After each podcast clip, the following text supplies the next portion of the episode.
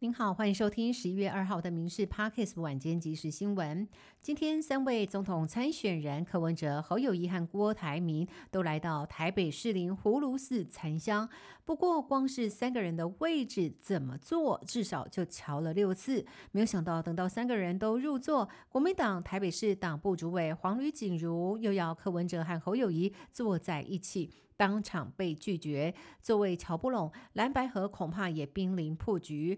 传出侯友谊下通牒，谈判期限直到明天。侯友谊今天比喻火车过站就不等人，暗示如果错过时机，蓝白河将再无可能。蓝白协商瞧不拢，眼见今天柯文哲和郭台铭还交头接耳，你侬我侬，只怕侯友谊满肚子怨气，期限一到甩头就走。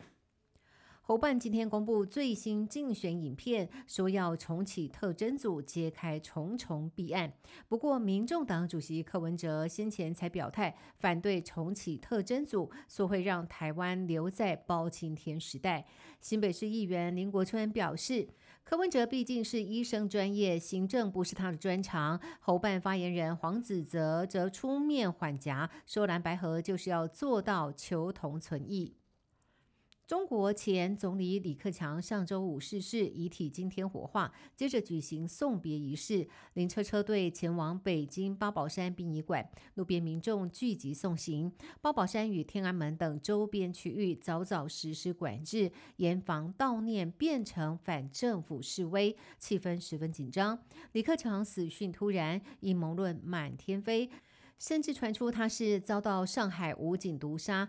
有人怀疑李克强的身后事遭到中央刻意简化，但也有专家指出，规格是比照前总理李鹏后事办理的。英国媒体 BBC 则分析，现在对北京当局来说，既要歌功颂德，又得预防悼念变成抗议，可以说是微妙的敏感时刻。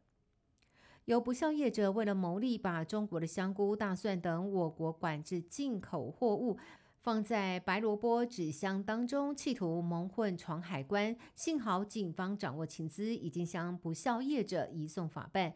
其实到市场走一遭，摊贩卖的大蒜跟香菇都是台湾自产居多。不过走私进来的中国农产，价格一定比新鲜自产的还要便宜。民众可得睁大眼睛看清楚了，别买来路不明的便宜农产品，避免把没有经过检验的农产品通通吃。下度，彰化县到一三九八卦山景观公路交通事故频传，多数肇事原因跟竞速过弯压车有关。警方导入全国首创的科技执法，在两处压车的弯道热点设置了电眼辨识系统，只要系统侦测到机车轮胎跟路面的角度小于六十度，以及骑士出脚耍帅，就会拍照取缔开罚。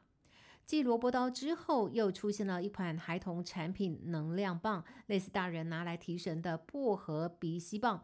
近期在中国校园风行，引发关注。不过医师看了直摇头，呼吁小朋友别使用，因为里面的樟脑成分严重的话，可能会导致神经系统损伤。近年来短影音兴起，小朋友容易跟风，造成校园安全跟健康上的危害，家长跟师长们可得多加把关。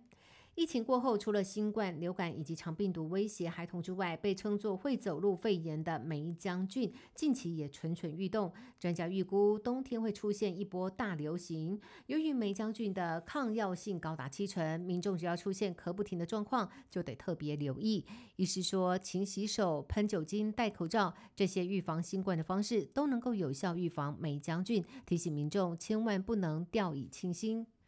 台南号称美食之都，难道这变成肥胖的原罪吗？根据教育部体育署公布一百一十一年六都肥胖排行榜，台南市蝉联夺冠，比例是百分之四十三点二，等于是每十个人当中就有四个人过重。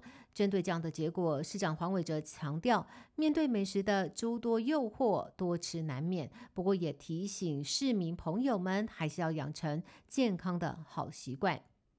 以上新闻由民事新闻部制作，感谢您的收听。更多新闻内容，请上民事新闻官网搜寻。